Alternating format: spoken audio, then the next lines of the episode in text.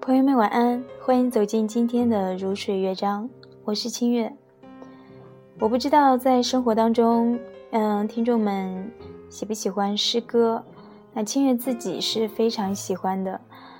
我记得在前年还是去年的时候，诗人余秀华掀起了一股诗歌热。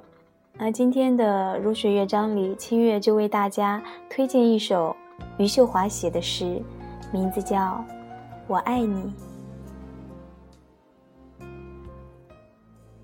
巴巴的活着，每天打水煮饭，按时吃药。阳光好的时候，就把自己放进去，像放一块陈皮。茶叶轮换着喝。菊花、茉莉、玫瑰、柠檬，这些美好的事物仿佛把我往春天的路上带。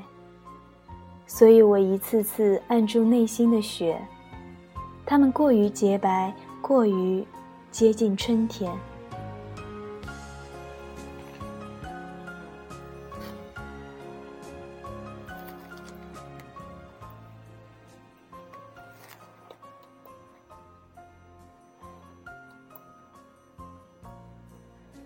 在干净的院子里读你的诗歌，这人间情事，恍惚如突然飞过的麻雀。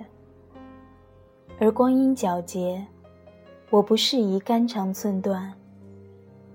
如果给你寄一本书，我不会寄给你诗歌，我要给你一本关于植物、关于庄稼的，告诉你稻子和稗子的区别。